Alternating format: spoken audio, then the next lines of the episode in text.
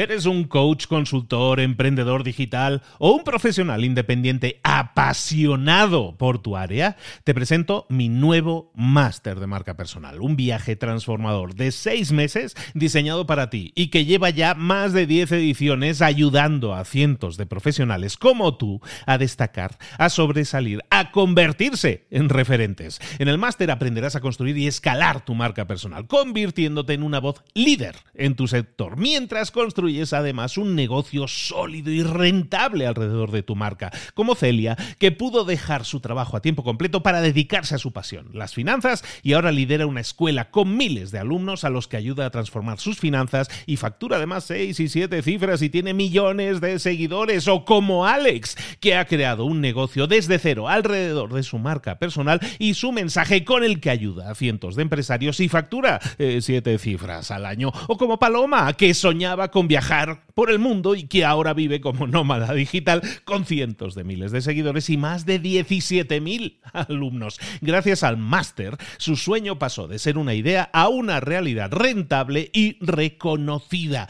Este es el momento de que tú también dejes tu huella, de influir y de vivir por fin de tu pasión. Visita librosparaemprendedores.net barra marca y descubre muchas más historias de éxito de gente que confió en nuestro método. En junio comenzamos además la nueva generación y añadimos más novedades, más servicios y más soporte que nunca.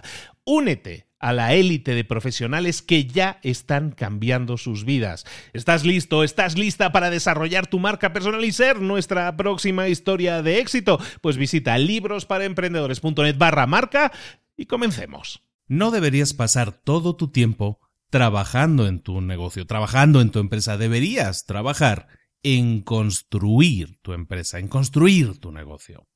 Para poner eso en práctica, vamos a terminar esta semana con el tercer capítulo en el que tocamos temas del mito del emprendedor. En los dos primeros vimos el mito del emprendedor completo, el libro.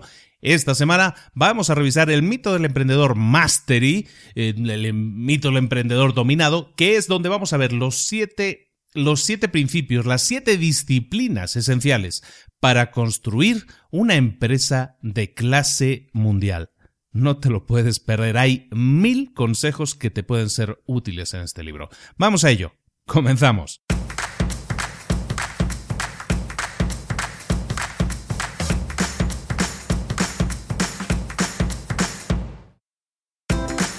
Bienvenidos al podcast Libros para Emprendedores.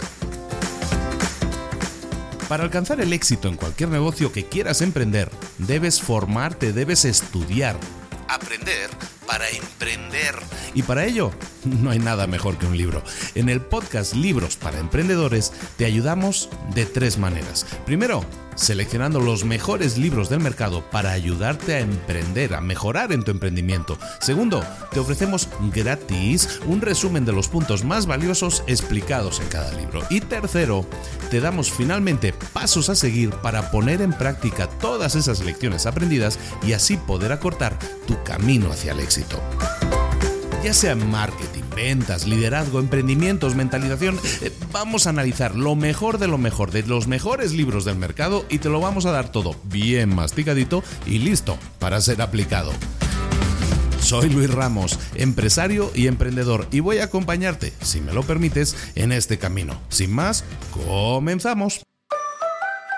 Muy buenas a todos, bienvenidos una semana más a Libros para Emprendedores. Ya entró el calor, ya estamos muchos de vacaciones, espero que sí, los que no estamos de vacaciones o de alguna manera eh, nos dividimos las, las vacaciones ahí diseminándolas en el año, pues también nos saludamos a todos aquellos que estén en la playita, que estén en la montaña, que estén pasándolo bien, felicidades. Eso sí, no nos desconectemos del todo, podemos dedicarle una horita a la semana por lo menos a Libros para Emprendedores, revisar, escuchar un resumen de un buen libro y a lo mejor nos llama la atención lo suficiente como para revisarlo, para leerlo, o como es el caso de este libro, incluso para apuntarnos a algún curso de los que da la empresa de Michael Gerber, que es el autor del libro que vamos a ver hoy, que es el mito del emprendedor Mastery de E-Myth Mastery, que es un libro no traducido al español y en el que se trata de guiarte paso a paso para llevar a tu empresa o para construir mejor con buenas formas tu empresa para que tenga categoría, llegue a tener una categoría de clase mundial. The Myth Mastery lo podríamos traducir como el mito del emprendedor dominado, por decirlo de alguna manera. No, no, no existe una, tradición, una traducción adecuada a la palabra mastery, más, que, más allá de dominio, conocimiento total, dominio, maestría. Entonces sería pues la maestría del mito del emprendedor, si lo fuéramos eh, traduciendo literalmente. Bueno, ¿de qué se trata este libro? Este libro trata, es un libro escrito en el 2005, ya unos cuantos años después, ya con toda la experiencia y el señor pues eh, le llegaba a los alumnos, le decían, no, yo quiero poner esto la práctica, dame consejos exactamente. Entonces el señor crea un sistema, un sistema de siete, él lo llama siete disciplinas esenciales para negocios de clase mundial. ¿Y de qué se trata eso? Bueno, pues se trata de siete áreas de la empresa que tenemos que dominar o tenemos que construir de una determinada manera para que confluyan y todas sumen para que nuestra empresa crezca y tenga una categoría de clase mundial, como él define. Bueno, ¿qué categorías, qué disciplinas son estas? La primera, liderazgo. La segunda, marketing. La tercera, financiera. La cuarta, el management, la gestión. El quinto, el fulfillment, la, llamémoslo, realización. El sexto y el séptimo tienen que ver con los prospectos. Uno es generación de prospectos y otro conversión de prospectos.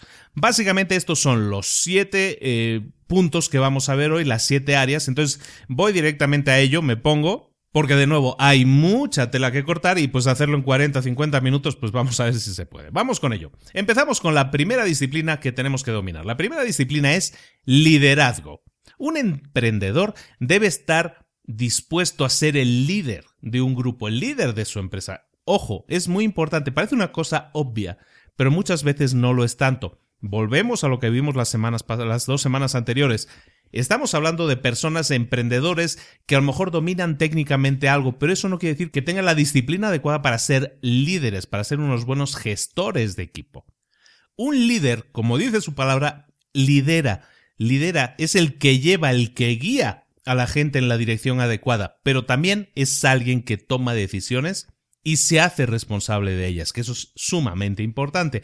Incluso aunque esas decisiones lleven a, a que se cometan errores por el camino, uno tiene que ser consciente de que esa decisión fue suya y hacerse responsable de ella. Bueno, en el tema del liderazgo, el autor identifica dos áreas claves. La primera que conviertas tu visión en realidad desarrollando un plan de negocios que funcione. Y la segunda clave para tener un liderazgo efectivo es que desarrolles indicadores que te muestren cómo el negocio se está desarrollando, cómo el negocio está funcionando durante el tiempo. La primera, desarrollo de planes de negocios. Vamos a ello. Un plan de negocio es un documento, es una herramienta, es algo, un plan como dice, como plan de negocio, pues es un plan, es un plan de acción, un plan que te va a dar la dirección hacia la que tiene que caminar la empresa, la claridad y también la relevancia de lo que tiene que suceder en el día a día. Tú como emprendedor tienes una idea, una idea que es una nebulosa, una idea subjetiva. Un plan de negocio es una herramienta, como te digo, es ese documento que te permite, como dicen aquí en México, aterrizar esa idea la aterrizamos en un documento en el que esa idea que es subjetiva pase a ser objetiva. La desarrollamos teniendo en cuenta siete puntos claves. El primero, tenemos que tener muy clara esa imagen mental de la pasión y el entusiasmo que se necesita para transmitir el plan a tu gente. Tienes que tener muy claro la pasión y el entusiasmo que quieres transmitirle a la gente. Lo segundo, crear un esqueleto, una, un borrador del plan de negocio que quieres, que necesitas desarrollar. Idealmente, tu plan de negocios debería tener una sección por cada una de las siete disciplinas que vamos a ver hoy en este resumen. ¿De acuerdo? Entonces quédate con esa idea, con esa imagen de que eh, tenemos que tocar estos siete palos, tocar estos siete temas dentro de nuestro plan de negocios. Es decir, pasar de una idea subjetiva a objetivizarla mucho, a definir cosas financieras, a definir cosas que tienen que ver con captación de prospectos, de conversión de prospectos, es decir, aterrizar muchísimo todo, pero para eso primero partimos de esta estructura, es una estructura muy válida, es la de, los siete, la de las siete disciplinas de guerras. El siguiente punto clave es que te consigas una carpeta de estas de anillas y empiezas a, juntar documentación ahí. Son secciones que tú vas a ir desarrollando y las pones en una carpeta de anillas y esas hojas, eh, está, chistoso un poco, ¿no? Ahora últimamente pues todo lo hacemos mucho más digital, ¿no? En aplicaciones digitales, en, ordenador directamente, pero el, hecho de hacerlo manualmente también tiene su cosa, psicológicamente nos ayuda de otras maneras que algún día podemos comentar, pero nos permite mover secciones adelante, atrás, colocar, recolocar, reordenar y hacerlo de una manera visual que nos da una sensación mucho más clara de determinación que si lo hiciéramos en, digital, ¿no? El, cuarto punto, el siguiente punto sería, una vez hayas reunido los materiales de los que dispones, todo aquello que has volcado ideas, eh, originales, ¿eh? no estamos hablando de materiales terminados, pero una vez esas ideas que están sirviendo de inspiración de, pues queremos hacer nuestra, no sé, nuestro marketing lo queremos hacer como tal o cual empresa, y eso puede ser parte de lo que tú metas en esta, en esta carpeta. Una vez has recogido todos los materiales de los que dispones, tienes que identificar lo que necesitas producir y quién lo va a producir. ¿De acuerdo? Porque un plan de negocios no lo tienes por qué hacer tú solo. Si eres un solo emprendedor, estás arrancando, te va a tocar hacerlo todo. Eso es un hecho. Pero si estamos trabajando en equipo, como es el caso muchísimas veces, tenemos que definir quién va a ser responsable pues de hacer el desarrollar la parte de marketing de la, del plan de negocios, quién va a hacer la parte de ventas, quién va a hacer la parte de financiera. Todo eso es desarrollar, definirlo y que cada persona asignada lo desarrolle. Una vez está definido qué se necesita y quién lo va a hacer, entonces vamos a hacer una reunión de planeación en la que nos vamos a juntar todas las personas involucradas y se va a comentar lo que se requiera. ¿Qué es lo que se requiere? Para cada área específica pueden requerirse cosas diferentes. Lo que se va a hacer en esta reunión es poner sobre la mesa, discutir entre todos, sobre todo para que haya consistencia, ¿no? O sea, es una especie de brainstorming sobre cada una de las áreas, decir, oye, yo voy a trabajar en este sentido, ¿estamos todos alineados? ¿Estamos todos de acuerdo? Sí, de esta manera consigues optimizar el tiempo también, ¿no? O sea, una cosa es la tarea que se va a realizar, otro quién la va a realizar y otro hablar con todos y decir, oye, estamos alineados, estamos todos de acuerdo de que el marketing va a tirar por esto o va a tirar por eso otro, o eh, si aparecen ideas nuevas, pues tomarlas también, discutirlas para que el trabajo en cada una de esas áreas sea lo más efectivo posible. El siguiente punto clave, y puede ser en esta misma reunión de planeación, es que se definan fechas de entrega, fechas de finalización para cada sección. Esto es importante porque muchas veces no se tiene en cuenta algo que en inglés llaman eh, análisis parálisis, que es, básicamente, como se, se entiende bastante bien, que es que la parálisis por el excesivo análisis. Si nos entretenemos demasiado en la parte teórica, vamos a paralizar el avance de la empresa o el avance del diseño de la empresa. Es importante no quedarse sentados hablando eternamente sobre el diseño de cómo debería ser y ponerse a trabajar ponerse a definir ya punto a punto los pasos que hay que seguir para arrancar determinada sección, determinada área, lo que hay que hacer, para que de esta manera la gente no se quede pajareando, dando vueltas y podamos producir, podamos llegar a producir una, una versión final del plan de negocio lo antes posible. Y un último punto, también muy importante, lo vimos, lo tocamos en el arte de empezar, en el que había también un capítulo que hablaba de los planes de negocio. El último punto es que debemos crear un mecanismo que nos permita hacer cambios, mejoras, actualizaciones a ese documento, a ese plan de negocio. Mira, eh, todo pasa, todo sucede en esta vida y lo que uno planeaba de aquí a dos meses puede haber cambiado completamente, o de aquí a, seis meses. Lo que debemos identificar es una forma de poder hacer cambios en este plan de negocios. El plan de negocios no es la Biblia, no es intocable, no se puede mover una coma ni arriba ni abajo. Un plan de negocios es un, llamémosle, ente vivo que debería, ojo, debería ser modificado, normalmente no se hace, pero debería poder ser modificado y lo que tienes que hacer es definir ese mecanismo. ¿Qué será ese mecanismo? Algo tan simple como definir reuniones periódicas bimestrales, trimestrales, semestrales, anuales. De esa manera podemos mantener ese documento actualizado. Si ha habido cambios que lo requieran, lo actualizaremos y de esa manera ese documento sigue vivo, sigue sobre todo vigente y sigue siendo válido para que cualquier persona dentro de nuestro equipo directivo sepa en qué camino debemos seguir, cuáles son los números que debemos esperar, a dónde tenemos que apuntar. Todo eso está en el plan de negocio y debemos tenerlo perfectamente definido y actualizado respondiendo a los cambios que nos da que nos marca pues el mercado, el mundo, el exterior, o sea, el mundo real, ¿no? Una vez terminado, el plan de negocios no solo es una herramienta que explica la visión de la empresa al mundo real, sino también sirve para que todas las personas involucradas, involucradas dentro de la empresa, sepan distinguir lo que son operaciones objetivas y no operaciones subjetivas. Si tú como emprendedor te dices, no, pues voy a crear una empresa que haga, va a hacer esto y va a hacer lo otro, va a hacer páginas web. Bueno, está bien, pero tienes que aterrizar un poco qué va a hacer, quién va a hacer qué, todo eso que ya hemos hablado en alguna píldora roja y en otros programas, todo eso lo tienes que definir, lo tienes que hacer una manera, una herramienta útil, y es la que, la que propone el autor en este caso, es la del plan de negocios. Puedes hacerlo ah, en papel, como propone él, lo puedes hacer. Hay muchas herramientas eh, que sirven Business Plan Pro, hay muchas cosas. Ahora, precisamente, una, una persona la semana pasada me preguntó sobre una herramienta de planes de negocio. Yo le recomendé la que yo eh, he utilizado hace años. Pero resulta que hay una versión online y que funciona bastante bien también y que pues te da eh, pues partes de plantillas y te ayuda y como que agiliza y te, y te da una guía muchas veces por dónde seguir cuando te quedas averiado, cuando te quedas atascado ahí en medio del barro.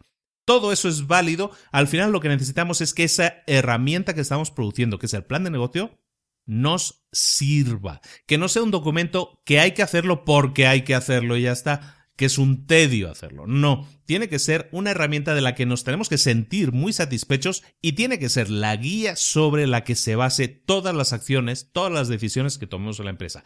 Y si hay algo que debemos cambiar, acordémonos, que está para eso, para ser cambiada mediante una discusión productiva entre todos de decir, oye, pues si esto que habíamos previsto que el mercado iba a responder de tal manera no es cierto, vamos a rehacer nuestro plan de negocio, vamos a rehacer nuestros números teniendo en cuenta ese impacto externo que no habíamos tenido en cuenta eh, anteriormente. Puede ser positivo, puede ser negativo. En cualquier caso, el plan de negocios debería reflejarlo. El segundo punto que comentábamos del liderazgo es que los líderes deben proveer, deben tener definidos indicadores de negocio.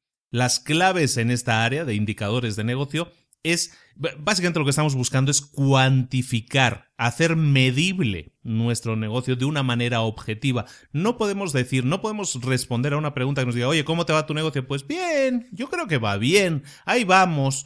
Eso no es una respuesta muy objetiva, evidentemente, y lo que tenemos que hacer es tener claro eh, mediante números que nos digan exactamente cómo están siendo los resultados de la empresa, mediante esos números, esas claves nos van a dar la respuesta a cuando nos hacen esa pregunta de cómo va la empresa. Esa pregunta puede ser interna, ¿no? De la empresa. O sea, el director va a decir, bueno, ¿cómo vamos en la empresa? ¿Cómo ha ido este mes? ¿Cómo vamos? ¿Cuáles son las previsiones? Todo eso son preguntas que los indicadores del negocio deben responder.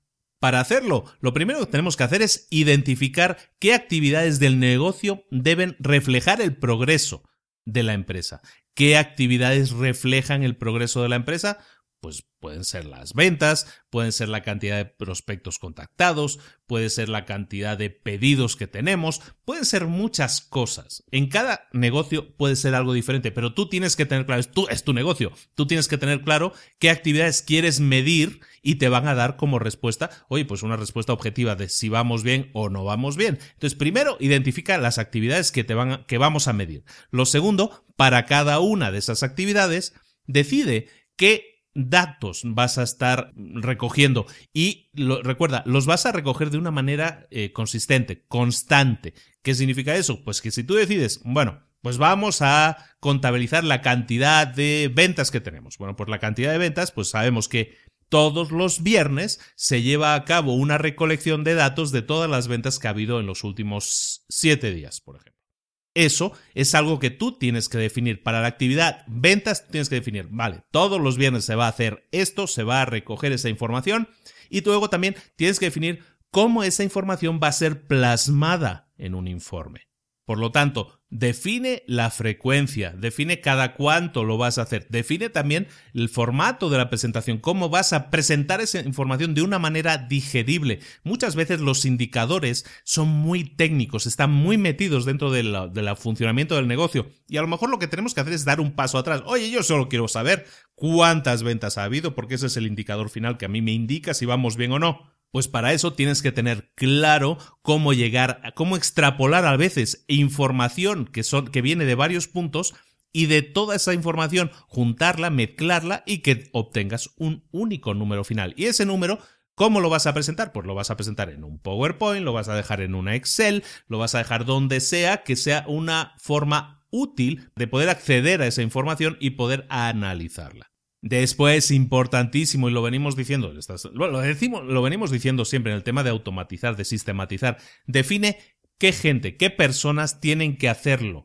quiénes van a generar ese producto final, que es la información, la recolección de información y la interpretación o plasmar esa información en una presentación final. ¿Quién lo tiene que hacer? ¿De quién es esa responsabilidad? Puede ser de varias personas. La recolección puede ser un trabajo conjunto de la empresa, que todos los vendedores tienen que enviar un informe todos los jueves, que todas las, eh, no sé, todas las áreas financieras tienen que haber esa información, el otro tal.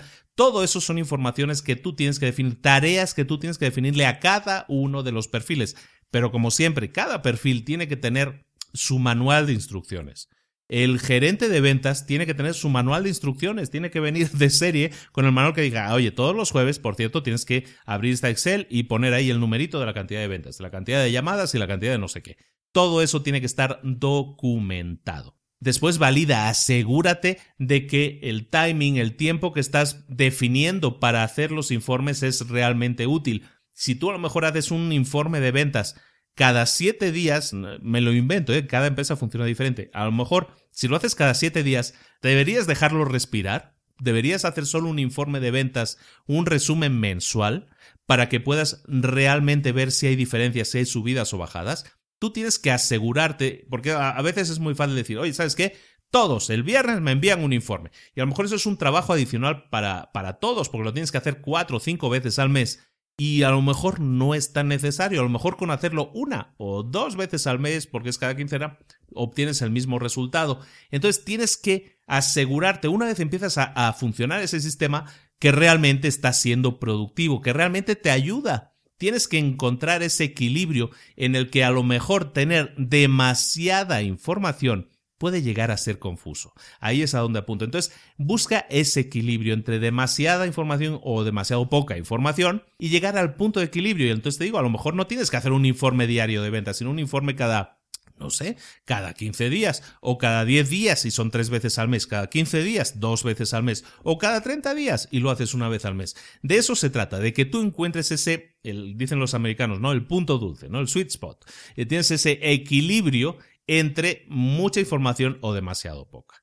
Una vez tenga los informes ya hechos, ya realizados, tengo una reunión ejecutiva y en esa reunión que todos analicen los informes, sobre todo si estamos comenzando de nuevo, esto es como el plan de negocios. Tenemos que estar abiertos a mejoras. Siempre. No existe un informe, no existe un plan de negocios cerrado para siempre. Si está cerrado para siempre, seguramente es que no le estás poniendo interés. Entonces, analízalo, lo analizamos entre todos, nos sentamos y decimos, oye, pues sí, el informe funciona como debería funcionar. Es decir, nos da la información que nos permite a nosotros luego tomar decisiones. O, ¿sabes qué? Resulta que no. Yo creo que, ¿qué ha pasado entre estos dos puntos? ¿no? Entonces te das cuenta que a lo mejor lo de cada 15 días o cada 30 días no te sirve, lo necesitas cada semana o lo necesitas cada día. De nuevo, cada caso es un mundo. Pero tú, una vez has generado los informes, analízalo con todos y que todos vean, opinen y digan si realmente cumple su función es interesante tal cual está. Debemos profundizar más, debemos profundizar menos, es muy árido, es muy demasiado mm, superficial. Todo eso es lo que debemos analizar para definir si eh, nuestros informes son realmente lo que necesitamos como herramienta para la toma de decisiones. La siguiente disciplina, y ya pasamos, ahora sí ya pasamos a siguiente área, la siguiente disciplina es el marketing. En el marketing lo que se trata es de construir la imagen de tu marca, de tu franquicia, de lo que sea. Eh, y un, líder de negocios de clase mundial lo que debería hacer es crear conexiones entre su, su empresa y cada uno de sus clientes individuales. Ese debería ser el objetivo, que cada cliente eh, individualmente ubique, conozca de la existencia de tu empresa para de esta manera, de alguna manera, haber establecido ese lazo, ese vínculo y a través de él, de ese puente virtual, puedas hacerle llegar tus mensajes. ¿Qué tenemos que hacer en el marketing? Por lo tanto, lo primero, identificar quiénes son tus mejores clientes, los que te generan más dinero, y para eso podría yo recomendarte que de nuevo revisáramos la, el método del 80-20 en el capítulo 2, en el que hablamos de todo eso, y que definas eh, volviendo al punto, definas cuál es tu mercado objetivo, cuál es tu cliente ideal, porque ese es el que te va a generar más ingresos posibles. Después, el segundo punto sería cómo posicionar, cómo diferenciar a tu negocio del resto de tu competencia, que es algo que también estamos viendo últimamente, estamos comentando mucho. Esos son las dos, eh, los dos puntos básicos de, tu marketing como empresa.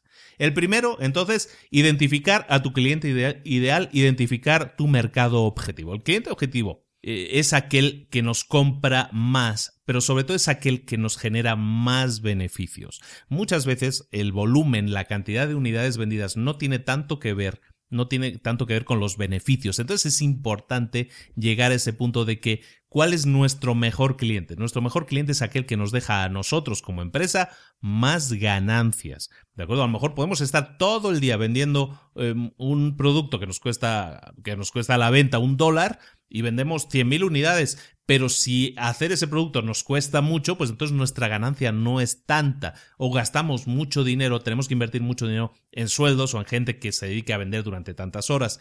Entonces, ¿cómo analizar qué producto y qué mercado es el mejor en cada caso? Bueno, entonces lo que vamos a hacer en este caso es crear una cuadrícula en la que vamos a confluir dos ejes, el eje X y el eje Y. En el eje, en el eje izquierdo, en el eje Y, vamos a poner nuestros productos. Todos aquellos productos que nosotros estemos vendiendo, que nosotros estemos ofreciendo, pues puede ser lo que te digo, ¿no? Pues un producto que cueste a la venta un dólar y yo tenemos otro producto que cuesta a la venta cinco dólares y otro que cuesta 50 dólares. Eso lo ponemos en la primera columna. Y luego a la derecha vamos a poner cada uno de los mercados en los que nosotros estamos interviniendo, en, lo que, en, el que nosotros estemos presentes. Mercados puede ser eh, medios por los que vendemos. Si nosotros vendemos em, a través de tiendas pequeñas de barrio, pues ese puede ser uno de nuestros mercados, todo el mercado que tiene que ver con esas tiendas, a través de ese centro de distribución que son las pequeñas tiendas, pero también pueden ser los grandes supermercados, a lo mejor nuestro producto también está en grandes supermercados. Nosotros podemos tener tiendas propias, además, y nosotros podemos tener esa nueva línea de mercado en la que hay gente que nos consume a nosotros directamente en nuestras propias tiendas. Cada uno de esos es un mercado diferente porque compra cosas seguramente a diferente precio, a diferente cantidad de volumen y a nosotros nos genera diferente cantidad de ingresos. Entonces lo que vamos a hacer es confluir, oye, pues el producto 1 de un dólar, ¿cómo se vende en supermercados? En esa, en esa confluencia, en esa celda en la que se confluyen los dos, vamos a poner primero las unidades vendidas y luego los beneficios que nos están generando. Ojo, no el volumen de ventas puro y duro, sino los beneficios una vez hemos descontado los costos. Por ejemplo, si nosotros vendemos un producto que cuesta a la venta un dólar, a nosotros nos cuesta hacerlo 30 centavos de dólar. Eso quiere decir de que cada venta que generemos ahí nos está dando unos beneficios de 70 centavos. Si nosotros vendemos 10.000 unidades, pues ya no serán 70 centavos, ya serán 7.000 dólares. Y eso lo vamos a hacer con cada una de las confluencias de un eje de productos con cada uno de los mercados en, los que lo estemos distribuyendo. De esa manera, nosotros al final hacemos un cálculo muy objetivo de cuáles son nuestros beneficios en cada uno de los mercados y también para cada uno de nuestros productos y eso nos permite tomar decisiones porque vamos a identificar cuál es el producto con el cual nosotros estamos teniendo más beneficios, no el más vendido. Recuerda, el que nos genera más beneficios como empresa. Eso por un lado. Y luego también cuál es el mercado en el que ese producto es más fuerte. Puede ser que ese producto nos genere la mayor cantidad de beneficios y además se venda más en supermercados y en un determinado formato. Eso te permite tomar decisiones, como enfocar tus esfuerzos de marketing, de publicidad, de análisis del mercado en esa área en específico para potenciarla. De nuevo, te remito al método del 80-20 en el que mencionamos todo este tema también, ¿no? No llegamos al detalle de que hay que hacer esta especie de Excel, pero es exactamente eso, es analizar cuáles son tus productos más vendidos y potenciarlos. También identificar aquellos que no se están vendiendo bien y eliminarlos, porque de esa manera puedes dedicar ese presupuesto a potenciar el otro producto y también a analizarlo. Es importante que analices lo que mencionamos en, en, la semana pasada, ¿no? Los análisis demográficos, quién compra, pero también por qué compran ese producto, por qué te lo compran a ti, el análisis psicográfico. Todo eso lo puedes hacer una vez sepas a quién tienes que analizar. Pues ya ahora ya sabes que tienes que analizar a las personas que compran determinado producto que tú vendes, que tú promocionas y lo compran además en supermercados. Entonces vas a concentrar tus esfuerzos en hacer encuestas, en enviarles algún tipo de promoción especial en supermercados que no hay en otras tiendas, eso seguramente te suene, lo puedes identificar. ¿Por qué Coca-Cola tiene un descuento especial en supermercados y no en otras tiendas más pequeñas? Es exactamente por eso. Están concentrando sus esfuerzos de marketing y de análisis del mercado en ese tipo de tienda, en ese tipo de mercado concreto. Por último, solo recalcar que eso lo hacemos para tener todavía más beneficios. Si nosotros tenemos ocho productos, pero realmente bien, bien nos da dinero dos de ellos, no tienes por qué mantener los ocho productos en cartera. Elimina aquellos productos que no te sirvan, concéntrate en los dos que sí te sirven, te generan más ingresos para potenciarlos, para conseguir duplicar, triplicar, multiplicar por 10 la cantidad de ventas que tienes y determinar también de esa manera multiplicar pues la cantidad de tus beneficios y hacerlo con el producto que te genera esos más beneficios. El segundo punto del marketing es el que tiene que ver con que los líderes están obligados a posicionar a sus empresas de una manera más ventajosa para la empresa, evidentemente, y por ende para ellos.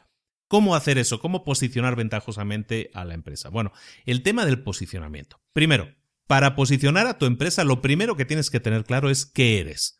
¿Qué estás vendiendo? ¿Estás vendiendo un producto? Si estás vendiendo un producto que es único en su categoría, que no tiene competencia, en ese caso tu posicionamiento es, funcional y basado en los atributos de ese producto. Si tú eres el único que, que tiene un teléfono, por ejemplo, estamos hablando de hace 7, 8 años, cuando salió el primer iPhone, era un producto único, en su categoría que no tenía competencia. Entonces, ¿qué estaban definiendo ahí? Su posicionamiento era funcional, hace cosas que los otros no hacen. Pues tienes los mapas, si haces así con los dedos se aumenta o se disminuye el tamaño de la foto. Todas esas cosas eran funcionalidades, eran atributos del producto que era único en, su categoría, pero en ese caso lo único que haces en tu posicionamiento es incidir sobre esos puntos. Ahora, puede ser el caso que tu producto sea lo que se llama una mercancía, que es un tema que estamos viendo esta semana precisamente. Acabo de sacar una newsletter y aprovecho para comentarlo. Hablamos también de ese tema de mercancía. Si eres una si lo que vendes es una mercancía, ¿qué es una mercancía? Una mercancía es algo que vende que no vendes solo tú, sino que hay competencia o mucha competencia en muchos casos. Aquí tu posicionamiento tiene que centrarse en buscar la diferenciación. Todo eso lo está, como te digo, está desarrollado en la newsletter, tiene un precio muy asequible, son 5 dólares y son 20 páginas en las que te describo absolutamente todo cómo diferenciar a tu empresa y dejar de ser una empresa mercancía. Entonces, hablamos, si eres un producto, tu posicionamiento es funcional. Si eres una mercancía, tu posicionamiento tiene que buscar la diferenciación, diferenciarte del resto. Si no, si no destacas sobre los demás en un mercado competido, es imposible que vendas, es imposible que triunfes. Lo que tienes que hacer es buscar la diferenciación. Y por último, a lo mejor no es ni un producto ni una mercancía, sino que eres una marca, una marca que tiene atributos de producto exclusivos. En ese caso, tu posicionamiento debería ser el reforzar, el ampliar esos atributos que ya tiene la empresa en la percepción del cliente, ¿no? Un ejemplo clarísimo sería Apple, no estamos diciendo nada, es la típica marca en la que uno piensa, la propia marca tiene unos atributos genéricos por los cuales cualquier cosa que saque a Apple, pues tiene automáticamente un, como se llama, un fanbase, ¿no? Una, tiene un grupo de fans locos que van a hacer fila delante de la tienda aún sin saber exactamente qué es lo que van a comprar. ¿De acuerdo? Eso es una marca. El posicionamiento que hace esa marca es, de nuevo, basado en esos atributos eh, de diseño, en el caso de Apple, de funcionalidad, de amigabilidad, de, de que te estás comprando un aparato sin manual de instrucciones porque realmente en teoría no lo necesitas. ¿De acuerdo? Eso es lo que hace el posicionamiento para una marca. Eso es lo que tú eres, lo que estás vendiendo. Luego también tienes que analizar cuál es tu posicionamiento actual en el mercado. ¿Eres alguien nuevo? ¿Eres alguien nuevo desconocido? ¿O eres alguien que ya es un líder en el mercado? Si eres un líder en el mercado, tu posicionamiento tiene que reforzar esa percepción. Pero si no lo eres, pues tienes que hacer algo que es lo que hemos comentado, diferenciar y posicionarte según como producto y mercancía para ser algo diferente y ser algo notable, que la gente note que existes. Una vez tienes claro esto, que es un trabajo previo que tienes que hacer, es un trabajo de sentarse y pensar qué soy o qué quiero ser, eh, luego tienes ya que pensar directamente en tu producto y buscar todos los atributos que genera tu producto. Los atributos que genera, por ejemplo, el típico, la funcionalidad. Pues un producto que tú estés vendiendo, ¿para qué sirve? Sirve para algo, ¿no? Es algo que hace tu producto, eso es su funcionalidad. Tienes que saber cuál es la funcionalidad de tu producto por escrito. Ponlo, funcionalidad o funcionalidades, evidentemente. Luego, importantísimo, el impacto sensorial que genera tu producto. ¿Qué siente la persona cuando usa tu producto? Eso, ese impacto sensorial, es algo que nos cuesta muchas veces identificar porque estamos tan metidos en la parte técnica de nuestro producto, en las características, que nos perdemos de toda esa información que necesitamos tener para generar un marketing que funcione. ¿Qué siente la persona cuando usa nuestro producto? También lo mismo con la competencia. ¿eh? ¿Qué, ¿Cuál es la funcionalidad de la competencia? ¿Cuál es el impacto sensorial que genera el producto de la competencia? Ahí es donde tienes que analizar para buscar las diferencias, la diferenciación y también incluso te va a servir para el crecimiento de tu producto. Lo hemos visto en Lean Startup, lo hemos visto ya en varios libros y se basa en esto, cuál es el feedback de los, de los usuarios. ¿no? El siguiente punto, hemos visto funcionalidad, impacto sensorial. El siguiente, la respuesta emocional. ¿Cuál es el resultado de utilizar ese producto? ¿Cuál es el resultado de utilizar una dieta que funcione? Pues es que vas a perder peso y eso va a generar seguridad en uno mismo. Esos son respuestas emocionales. Normalmente las respuestas emocionales son de dos tipos. Una es la búsqueda del gozo, de la alegría, de buscar algo que nos gusta. Y lo segundo, la segunda respuesta emocional que se genera normalmente, que se busca en el marketing, es el huir de un, del daño, ¿no? Huir del dolor. Una es buscar el placer y otra huir del dolor. Entonces, esa es la respuesta emocional más básica y sobre esa es la que tenemos que escarbar y trabajar y definirlas un poco más a detalle y ver exactamente de qué estamos hablando en el caso del uso de tu producto.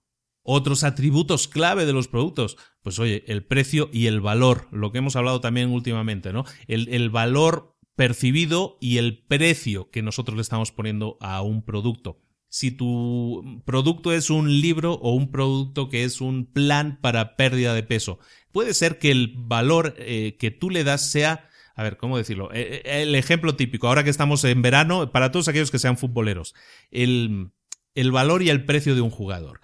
Em, hablábamos, siempre me vino a la mente, yo soy, yo soy del Barça, ¿eh? para los que no lo sepan, yo soy del Barcelona y, lo sigo mucho, ¿no? Yo me acuerdo cuando el Barça ficha a Dani Alves, que era un lateral derecho que ahora se acaba de ir del equipo. Bueno, pues Dani Alves, eh, cuando lo compraron, costaba, al Sevilla les costó treinta y tantos millones de euros. Eso es una animalada de dinero, muchísimo dinero. Entonces decías, es que el precio, estamos hablando de valor y precio, ¿no? Pues el precio es altísimo.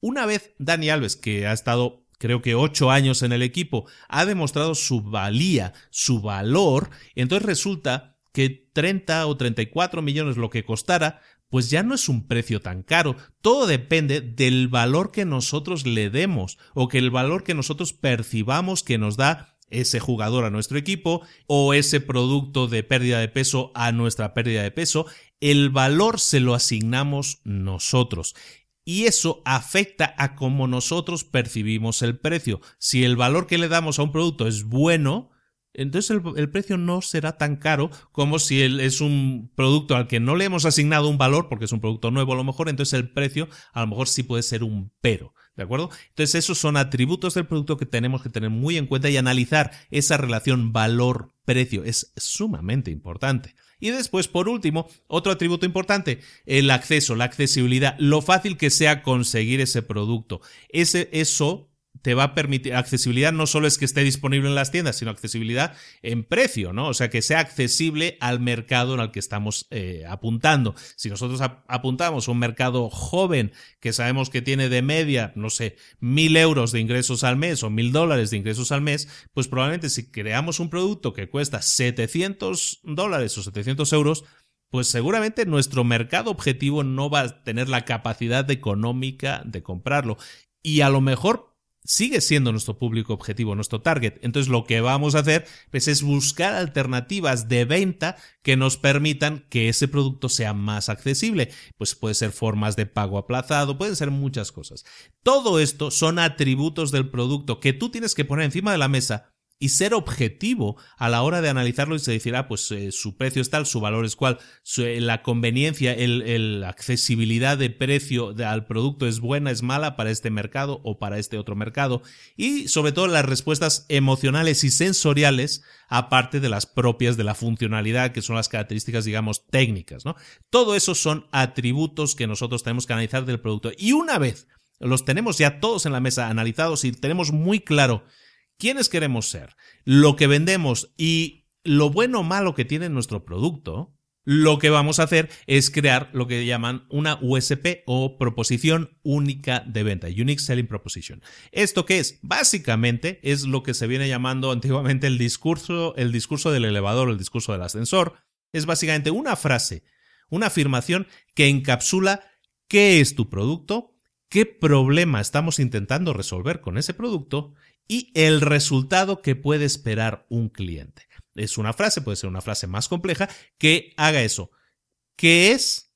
¿Qué problema soluciona? ¿Y qué resultado genera al usuario? Si tú consigues desarrollar una frase que toque y los toque con efectividad esos tres puntos, eso es una proposición única de venta y que tiene que ser diferencial, tiene que marcar las diferencias con otros productos de la competencia. Ese es tu objetivo. En mi historia esencial, que es una, un pequeño taller que, que realicé y que está todavía disponible ahí en adn10x.com, ahí uno de los ejercicios que hacemos es precisamente el discurso del elevador, que es exactamente esto, cuando es una persona, el discurso del elevador se llama así, discurso del elevador, pero normalmente cuando es de, una empresa se suele llamar USP o proposición única de venta. Bien, es exactamente lo mismo, pero pues el nombre es mucho más cool, ¿no? Es mucho, mucho más molón.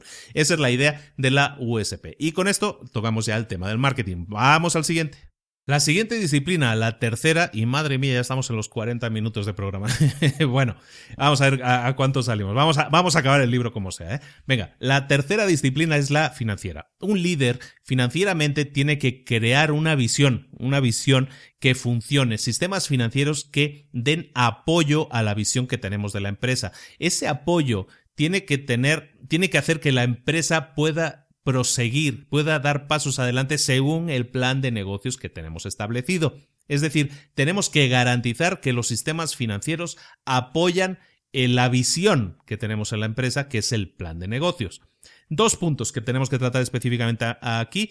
Primero, y, son dos puntos que a veces hay que contraponer, hay que buscar el equilibrio entre los dos. El primero es que los líderes, los líderes deben maximizar el valor de la compañía. Y el segundo punto es que los líderes deben maximizar el flujo de caja del negocio.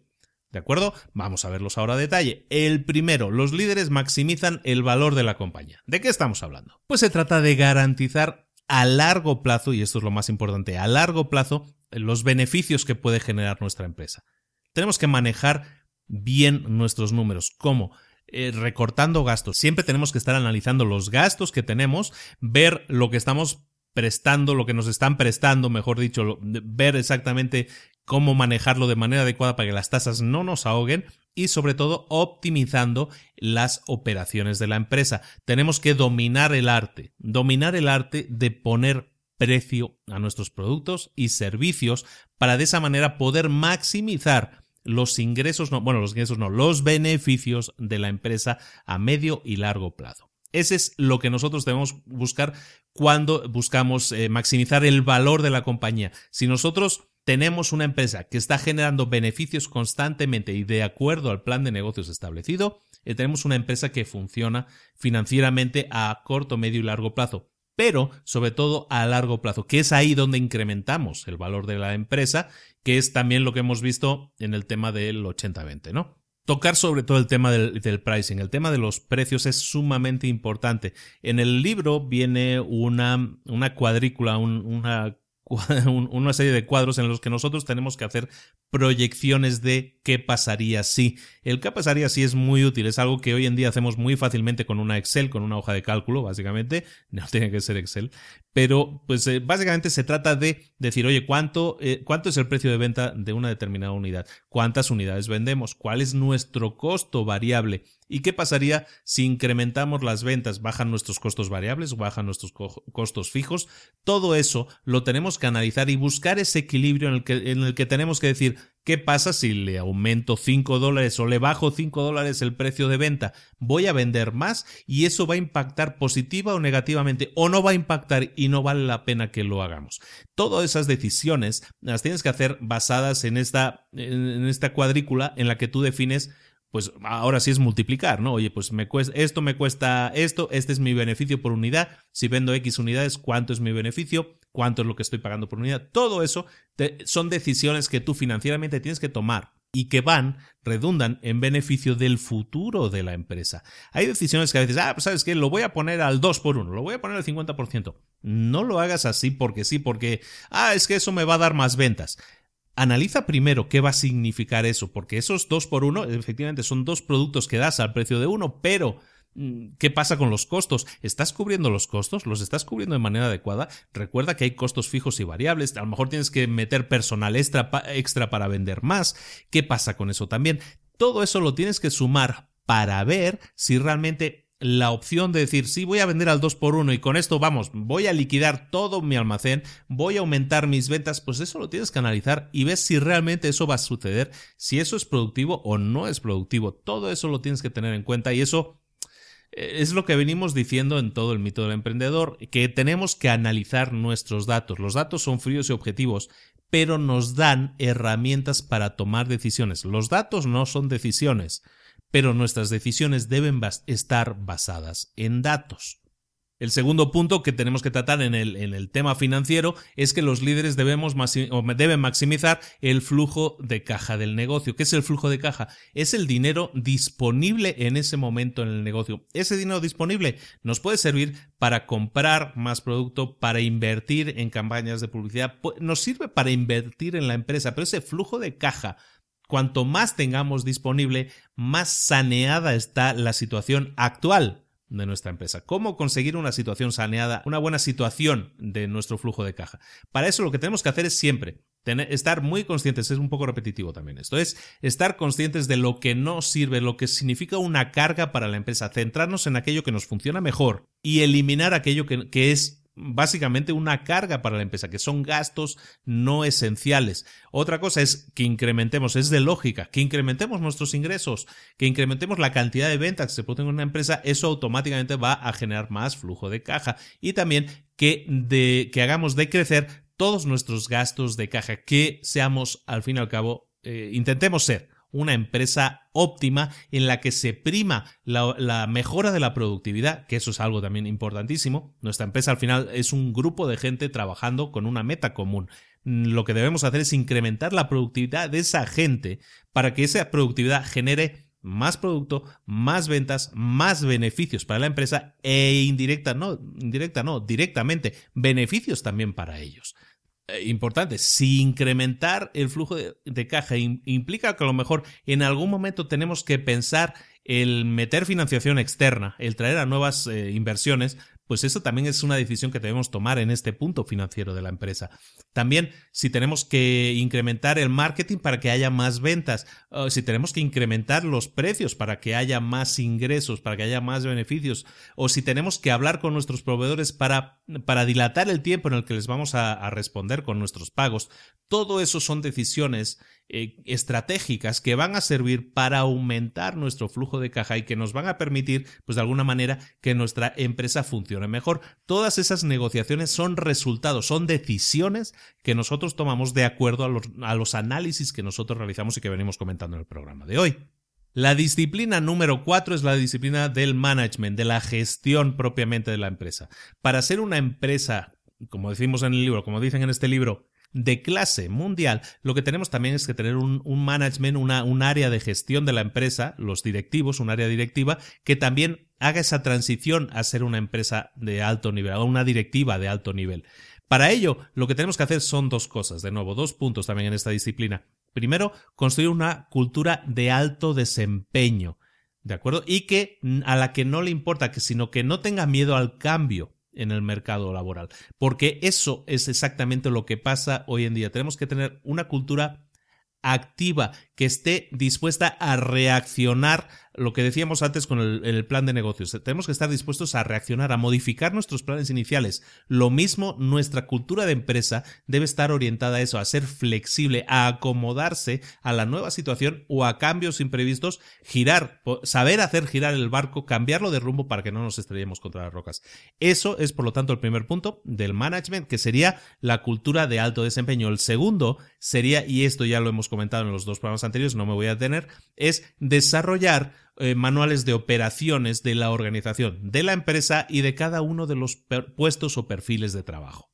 Puntos muy rápidos. Para reforzar la cultura de alto desempeño, eh, acuérdate siempre de estar reforzando continuamente con todos los trabajadores de la empresa, desde el primero hasta el último, con todos, no con los que tienes acceso directo, sino con todos, de arriba hasta abajo, la estructura completa, reforzar la visión y los valores de la empresa. Recuerda por qué has creado esa empresa, sigue alineado con esos valores y que cada uno de tus empleados sepa exactamente a dónde va la empresa, cuál es la visión de la empresa y que no sea algo teórico y que suena así como mítico, que es muchas veces lo que hay en la misión, visión, valores de las, de las empresas que son básicamente, son copias unas de otras, porque alguien lo hizo y el otro le sonó mejor, le sonó bien y lo copió tal cual. No, que la visión y valores, la visión, misión, valores de la empresa sea algo tangible, palpable, que se pueda ver en la realidad. ¿Cómo se hace eso? Reforzándolo día tras día. Si tienes que ir saludando a la gente, hola, buenos días, oye, eh, pregúntale, ¿cuál es la visión de la empresa? Sí, y ellos, la visión de la empresa es no sé qué, hey, y chocas, dame cinco.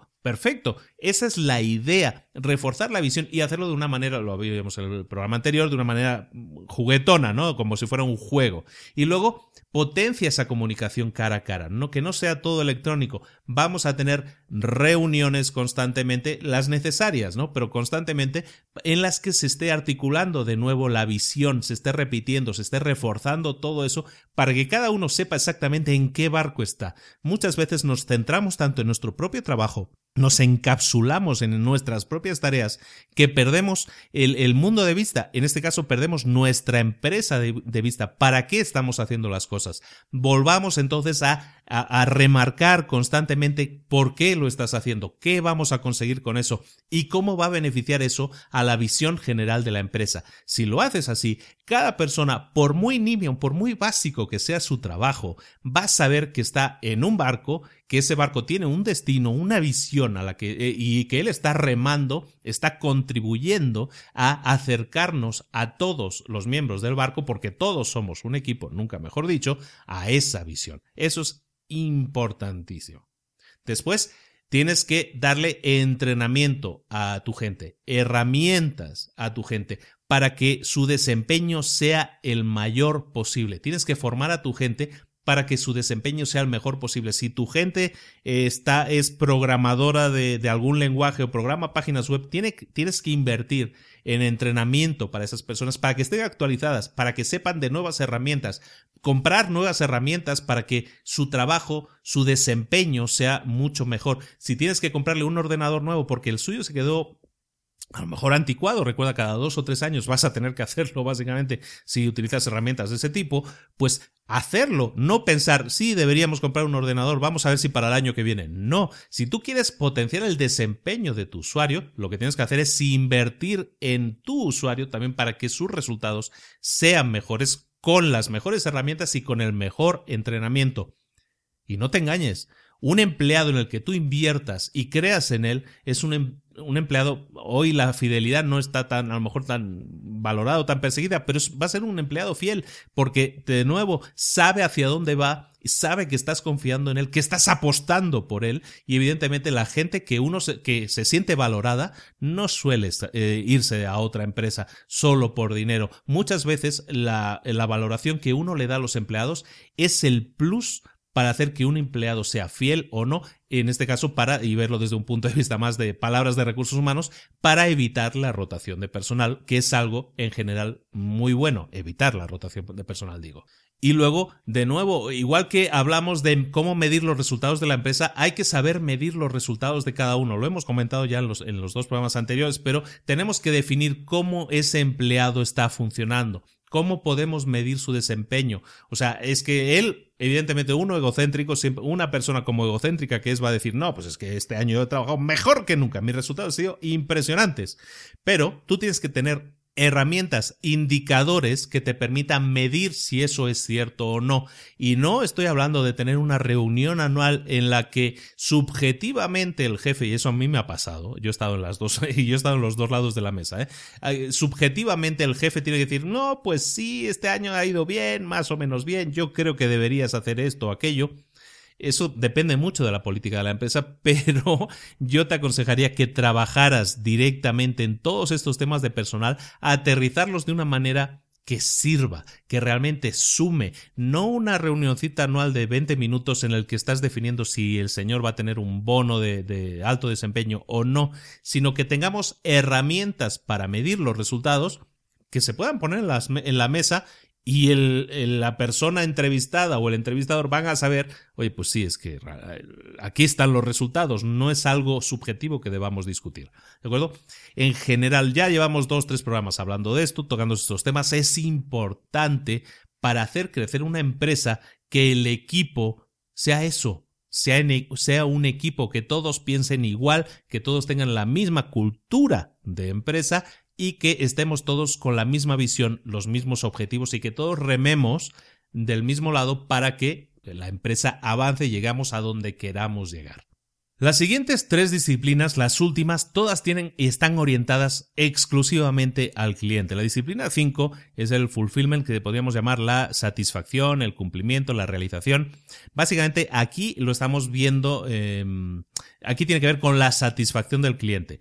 Pero luego tenemos la captación de prospectos y luego tenemos la conversión de prospectos. Si te parece, yo voy a cambiar el orden que yo tengo anotado y vamos a empezar por el orden en el que funciona el flujo de los prospectos. Por lo tanto, para mí, la disciplina 5, eh, y que el señor Gerber me perdone, para mí la disciplina 5 sería la captación de prospectos. La generación de prospectos es la base del funcionamiento de cualquier empresa. Tú puedes tener la mejor cultura, puedes tener los mejores empleados, puedes tener eh, el mejor equipo de ventas, puedes tenerlo todo, lo mejor de lo mejor, las mejores oficinas, los mejores muebles, lo mejor, todo.